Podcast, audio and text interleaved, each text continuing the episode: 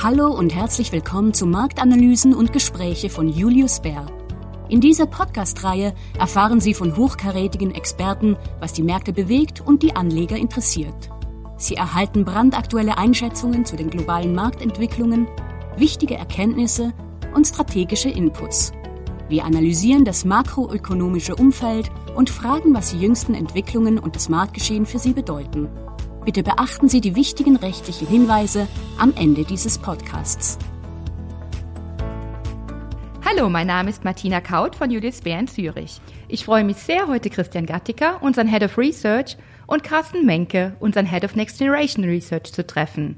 Hallo, ihr beiden, und vielen Dank, dass ihr euch heute die Zeit für dieses Gespräch nehmt. Hallo, Martina. Hallo, Martina. In den nächsten Minuten werden wir uns auf unseren Marktausblick zur Jahresmitte 2022 konzentrieren. Wir werden das aktuelle Marktumfeld betrachten, über Schlüsselthemen wie die Normalisierung der Zentralbankpolitik und Inflation sprechen, sowie unsere Research-Meinung für alle Anlageklassen darlegen. Nicht zuletzt werden wir im Hinblick auf längerfristige Themen auch über drei spannende Next-Generation-Themen sprechen. Erneuerbare Energien, Mobilität der Zukunft und Kreislaufwirtschaft. Aber kommen wir nun zu meiner ersten Frage an euch beide. Im Moment gibt es so viele Unwägbarkeiten und dieses Jahr war für Anleger sicherlich nicht einfach. Angesichts von Inflationsraten in Rekordhöhe haben die Zentralbanken begonnen, die Geldpolitik zu straffen. Was bedeutet das für die Weltwirtschaft? Ja, das ist richtig, Martina. Die Zentralbanken haben begonnen, ihre Geldpolitik zu normalisieren und dies ist tatsächlich die schärfste und schnellste Phase der geldpolitischen Straffung, die es je gegeben hat.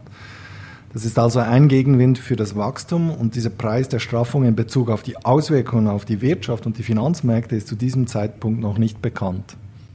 Wobei den Preis dafür haben wir schon gesehen, Vermögensverluste. Zum ersten Mal seit Jahren sind die weltweiten Aktien- und Anleihemärkte im ersten Quartal dieses Jahres gleichzeitig in die Knie gegangen. Der US-Anleihemarkt hat sogar das schlechteste Quartal seit 1788 erlebt, so einige Statistiker. Der S&P 500 verzeichnete die schwächsten ersten vier Monate eines Jahres seit 1939. Mit einem Verlust von knapp 10% bei festverzinslichen und 15% bei Aktien summieren sich die Vermögensverluste leicht auf einen zweistelligen Billionenbetrag, was mehr als 12 Prozent der weltweiten Wirtschaftsleistung ausmacht. Und hinzu kommt die Situation in China, wo sich die Null-Covid-Politik nicht nur auf die dortige Wirtschaft, sondern auch auf die weltweite Nachfrage auswirken wird. Ja, vollkommen richtig. In China verfolgen die Behörden eine rigorose Null-Covid-19-Politik und das trägt natürlich nicht dazu bei, die Stimmung zu drehen. Und wie du angedeutet hast, Christian, wird dies wahrscheinlich viel weitreichendere Auswirkungen haben als nur für China selbst. Tatsächlich glauben wir, dass eine Verlangsamung des chinesischen Wachstums das größte Risiko für die globale Nachfrage darstellt. Ja, Carsten, und dann gibt es natürlich auch noch den Krieg in der Ukraine und den Anstieg der Rohstoffpreise aufgrund der damit verbundenen Wirtschaftssanktionen, was alles die globalen Wirtschaftsaussichten belastet. Aber glaubst du denn, dass wir aufgrund dieser Punkte, die ihr angesprochen habt, auf eine Rezession zusteuern, Christian? Nun, wir sehen derzeit viele widersprüchliche Effekte, aber insgesamt glauben wir nicht, dass wir auf eine Rezession zusteuern und dafür gibt es eine Reihe von Gründen. Erstens hat die Inflation die Nachfrage bisher nicht zerstört und es gibt viele Anzeichen dafür, dass die Verbraucher trotz steigender Preise weiterhin Geld ausgeben. Zweitens scheint das Stellenwachstum immer noch solide zu sein. Und drittens investieren die Unternehmen weiterhin auf breiter Front. Unserer Meinung nach müssten sich diese Entwicklungen grundlegend ändern, damit die reale Wirtschaft in den nächsten Monaten massiv leidet. Da glauben wir, dass das kurzfristige Risiko einer Rezession derzeit gering ist. Eine schwierige Gratwanderung für die Zentralbanken. Insgesamt glaubst du aber nicht, dass sie zu viel tun und die globalen Volkswirtschaften in eine Rezession stürzen, wenn ich dich richtig verstanden habe. Die Federal Reserve beschleunigt die Zinsnormalisierung ja aktuell massiv. Sollte sich das Tempo denn danach jetzt wahrscheinlich verlangsamen? Ja, Martina, das ist richtig. Wenn wir die aktuelle Situation betrachten, dann haben wir also auf der einen Seite eine schnell sinkende Liquidität und auf der anderen Seite eine rekordverdächtige Inflation. Was müssen Anleger deiner Meinung nach in diesem Umfeld bei der Portfoliokonstruktion besonders beachten? Nun, es gibt zwei wichtige Veränderungen, die Anleger bei der Portfoliokonstruktion berücksichtigen müssen. Der erste Punkt ist, dass die geopolitischen Unruhen und die nun offenkundige Bereitschaft der Regierung, das Finanzsystem zur Bestrafung von Ländern zu nutzen, die die Vorschrift nicht einhalten, bedeuten, dass der geografische Geltungsbereich von Portfolios sorgfältig definiert werden muss. Damit meine ich, dass die Anleger bereit sein sollten, das Risiko der Kapitalbeschlagnahme zu akzeptieren, wenn Investitionen in einem bestimmten Land sanktioniert werden. Und zweitens wird die Inflation ein immer hartnäckigeres Merkmal und kann daher nicht einfach ignoriert werden. Der Kampf gegen die Kapitalerosion ist wichtiger denn je. Der Schlüssel zum Überleben in einem inflationären Anlageumfeld liegt darin, in einem Portfolio realen Vermögenswerten den Vorzug vor nominalen Vermögenswerten zu geben. Dann lasst uns jetzt wirklich über Inflation sprechen, ähm, da das Thema doch sehr viele Fragen aufwirkt im Moment. Wie sind wir dahin gekommen, wo wir heute sind und woher kommt diese rekordverdächtige Inflation, Carsten? Die Inflationswerte haben in letzter Zeit in vielen Ländern tatsächlich Rekordhöhen erreicht. In den USA zum Beispiel sind wir auf dem höchsten Stand seit 40 Jahren. Die Ursprünge dafür sind tatsächlich noch auf die Covid-19-Pandemie zurückzuführen. Die Einschränkungen der Pandemie führten dazu, dass die Menschen begannen, ihr Konsumverhalten anzupassen. Anstelle von Dienstleistungen wie Konzerts oder Reisen gaben sie ihr Geld für Güter aus, einen neuen Fernseher oder neue Möbel. Unterstützt wurde dieser Konsum natürlich von den Regierungen und Zentralbanken, die alles taten, um den wirtschaftlichen Einbruch abzumildern. Gleichzeitig kam es jedoch zu weltweiten Unterbrechungen der Versorgungsketten, insbesondere natürlich in China, die bis heute ungelöst sind. Und diese Kombination aus höherer Nachfrage und geringerem Angebot führte zu einem Preisanstieg, der sich in steigenden Inflationsraten niederschlug. In jüngster Zeit hat dann natürlich der tragische Krieg in der Ukraine den Inflationsdruck durch den Anstieg der Rohstoffpreise noch verstärkt und damit bildlich gesprochen noch mehr Öl ins Feuer gegossen. Wobei die Rohstoffpreise zuletzt schon wieder von ihren Höchstständen zurückgekommen sind. Wie siehst du das, Christian?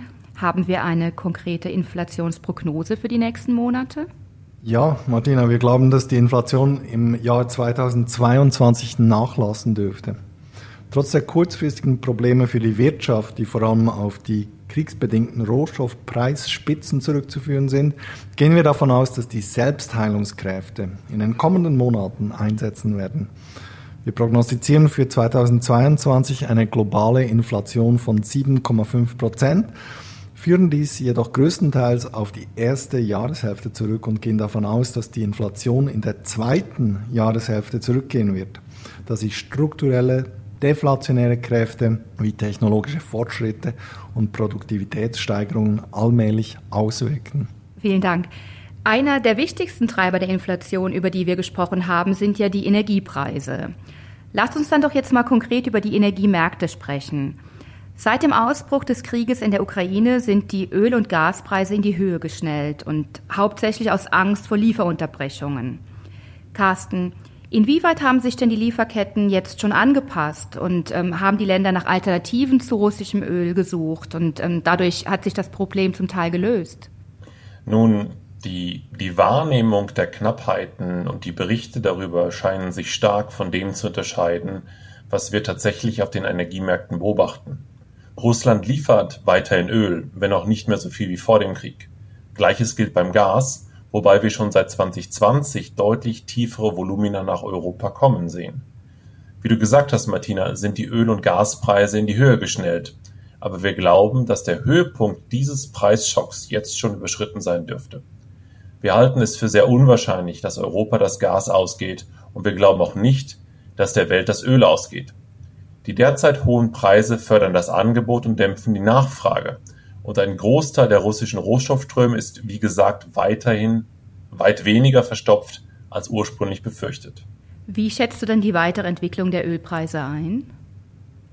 Angesichts der vorherrschenden geopolitischen Unsicherheiten dürfte die hohe Volatilität der Ölpreise in nächster Zeit wohl noch weiter anhalten. Abgesehen von den kurzfristigen Unsicherheiten sind wir jedoch der Ansicht, dass Faktoren wie die Freigabe von strategischen Lagerbeständen, Angebotsausweitung in den USA, die Zerstörung der Nachfrage aufgrund hoher Preise langfristig wieder zu niedrigeren Ölpreisen führen dürften. Aufgrund der steigenden Inflation haben die weltweiten Anleihemärkte ja auch in diesem Jahr erheblich korrigiert. Es war also sozusagen eine Art Perfect Storm, ein perfekter Sturm für die festverzinslichen Papiere, weil alles zusammengekommen ist. Der Bloomberg Global Aggregate Bond Index hat seit seinem Höchststand im letzten Jahr bis Mitte Mai auf Basis der Gesamtrendite mehr als 12 Prozent verloren. Welche Auswirkungen haben denn die deutlich gestiegenen Anleiherenditen konkret für die Portfolios unserer Anleger? Ja, die Märkte für festverzinsliche Wertpapiere bieten nach dem starken Anstieg der Renditen jetzt wieder attraktive Möglichkeiten. Zwar könnten die Anleiherenditen im Laufe des Sommers noch etwas weiter steigen, was einen Rückgang der Anleihekurse bedeuten würde, aber wir glauben, dass das Schlimmste hier hinter uns liegt, da die Normalisierung der Zinssätze nun weit fortgeschritten ist. Auch die Bewertungen scheinen attraktiv zu sein, da die Kreditspreads jetzt über ihren langfristigen Durchschnittswerten liegen.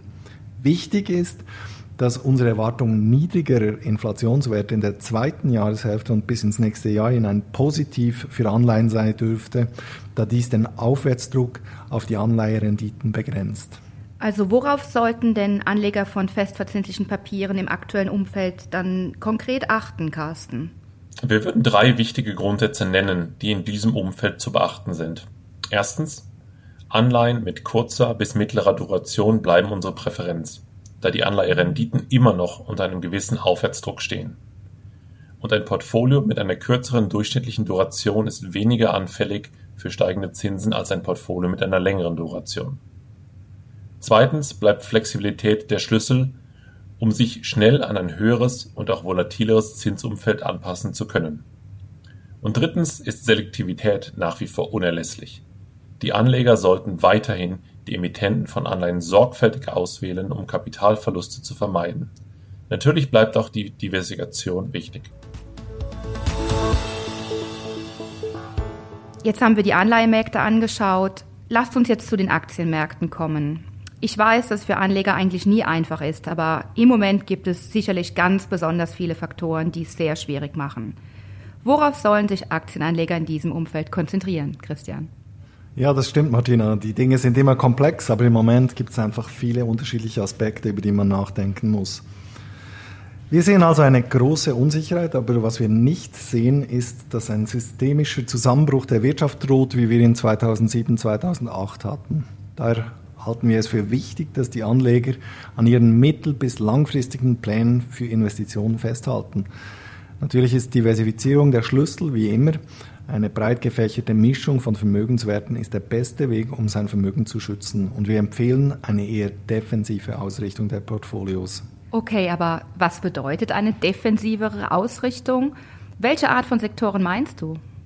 Ja, im defensiven Bereich würden wir ein paar Bereiche hervorheben. Was die Sektoren angeht, so mögen wir das Gesundheitswesen. Aktien aus dem Gesundheitssektor zeichnen sich in der Regel durch stabile Erträge und sehr solide Bilanzen aus. Wir bevorzugen insbesondere großkapitalisierte Pharma- und Biotechnologieunternehmen aufgrund ihrer Ertragsstabilität und soliden Produkte-Pipelines. Interessanterweise hat sich der Gesundheitssektor auch in Zeiten höherer Inflation gut gehalten. Es gibt also viele positive Aspekte im Gesundheitssektor und als langfristiges Thema gefällt uns der Bereich der Digitalisierung im Gesundheitswesen. In geografischer Hinsicht gehen wir davon aus, dass sich Schweizer Aktien weiterhin besser entwickeln werden als andere. Der Schweizer Aktienmarkt ist einer der qualitativ besten und defensivsten Aktienmärkte der Welt.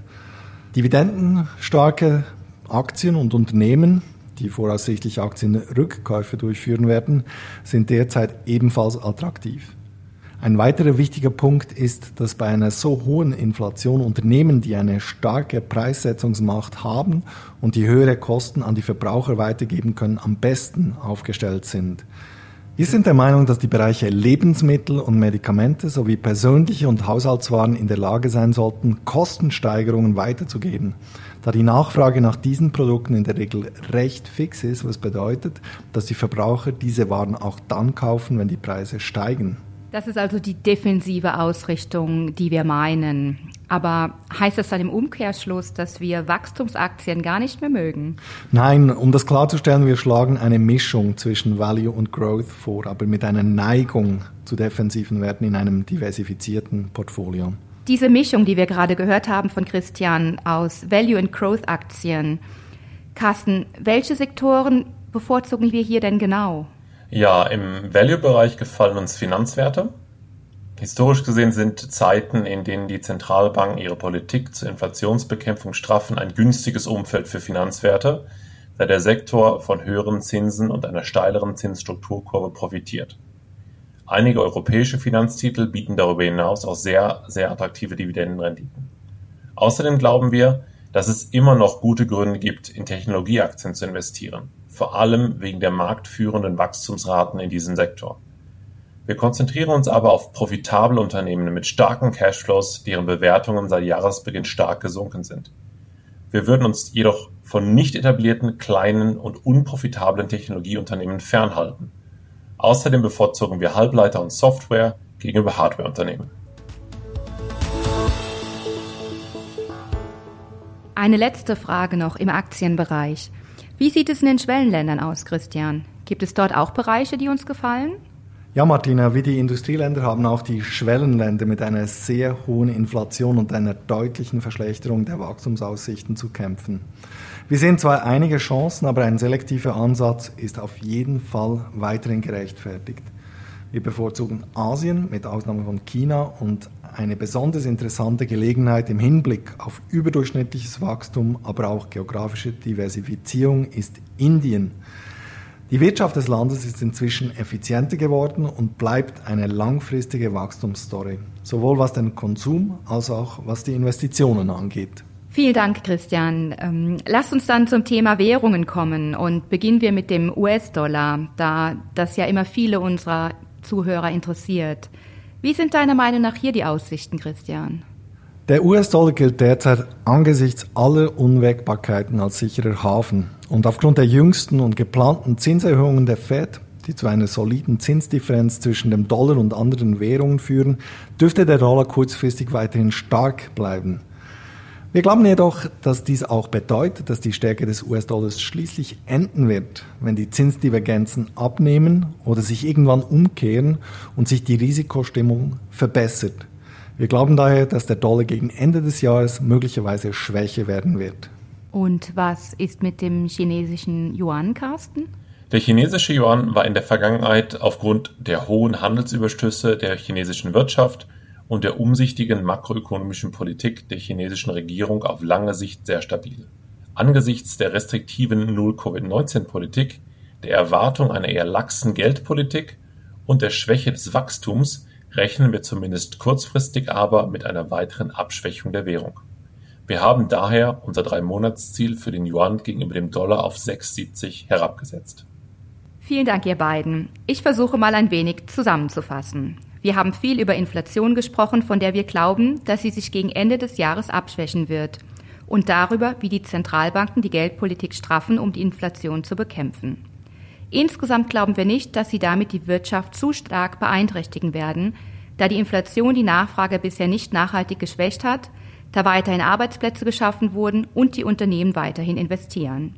Wir glauben daher, dass das Risiko einer Rezession in nächster Zeit gering ist. Die wichtigste Botschaft, die ich bei euch heute rausgehört habe, lautet, bleiben Sie investiert, wenn aber auch mit einer defensiveren Ausrichtung. Zum Schluss hätte ich aber noch eine Frage zu längerfristigen Anlagen. Welche langfristigen Trends hältst du, Carsten, als unser Head of Next Generation Research bei Julius Baer, aktuell für besonders attraktiv? Vielen Dank, Martina, für diese Frage zum Ende. In Bezug auf unsere Next Generation Themen würden wir uns aktuell auf erneuerbare Energien, die Mobilität der Zukunft und die Kreislaufwirtschaft konzentrieren. Erneuerbare Energien, weil der Krieg in der Ukraine, die Diskussion um Abhängigkeiten von Russland und die gestiegenen Energiepreise der Energiewende einen weiteren Schub geben werden. Für die Mobilität der Zukunft gilt im Grunde das Gleiche. Dazu kommt aber noch das stetig steigende Angebot an Elektroautos und deren zunehmende Akzeptanz. Und zu guter Letzt die Kreislaufwirtschaft, weil die Bestrebungen von Verbrauchern, Firmen und Politikern zunehmen, unser Abfallproblem durch die Wiederverwendung und das Recycling in den Griff zu bekommen. Außerdem ist die Kreislaufwirtschaft ein eher defensives Anlagethema und passt damit insgesamt gut in die Strategie. Vielen Dank euch beiden für das spannende Gespräch und dafür, dass ihr eure Gedanken zu unserem aktuellen Marktausblick mit uns geteilt habt. Vielen Dank, Martina. Danke, Martina, für die Einladung. Und damit sind wir auch schon am Ende dieses Marktanalysen und Gespräche Podcasts von Julius Bär angelangt. Nochmals vielen Dank euch beiden, dass ihr heute bei mir wart. Wir hoffen, dass Ihnen dieser Podcast gefallen hat und würden uns freuen, Sie beim nächsten Mal wieder begrüßen zu dürfen. Bis bald.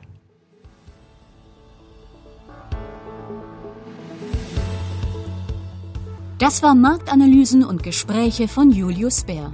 Abonnieren Sie doch unsere Sendung auf Ihrem Lieblingskanal Spotify, Apple Podcasts, Google Podcasts oder wo immer Sie mögen. Wenn Sie mehr über Julius Bär, unsere Mitarbeitenden und unsere neuesten Ideen erfahren wollen, besuchen Sie uns auf www.juliusbär.com. Wir freuen uns schon, Sie bald bei unserer nächsten Folge begrüßen zu dürfen. Haftungsausschluss für Podcasts? Die in diesem Podcast geäußerten Informationen und Meinungen stellen Marketingmaterial dar und sind nicht das Ergebnis einer unabhängigen Finanz- oder Investmentanalyse. Der Inhalt des Podcasts dient ausschließlich zu Informationszwecken und stellt weder ein Angebot noch eine Empfehlung oder eine Aufforderung von oder im Namen von Julius Baer zum Kauf oder Verkauf von Wertpapieren, wertpapierbasierten Derivaten oder anderen Produkten oder zur Teilnahme an einer bestimmten Handelsstrategie in einer bestimmten Rechtsordnung dar. Julius Baer übernimmt keine Haftung für Verluste, die aus der Nutzung der Podcast-Inhalte entstehen. Weitere wichtige rechtliche Hinweise finden Sie unter www.juliusbär.com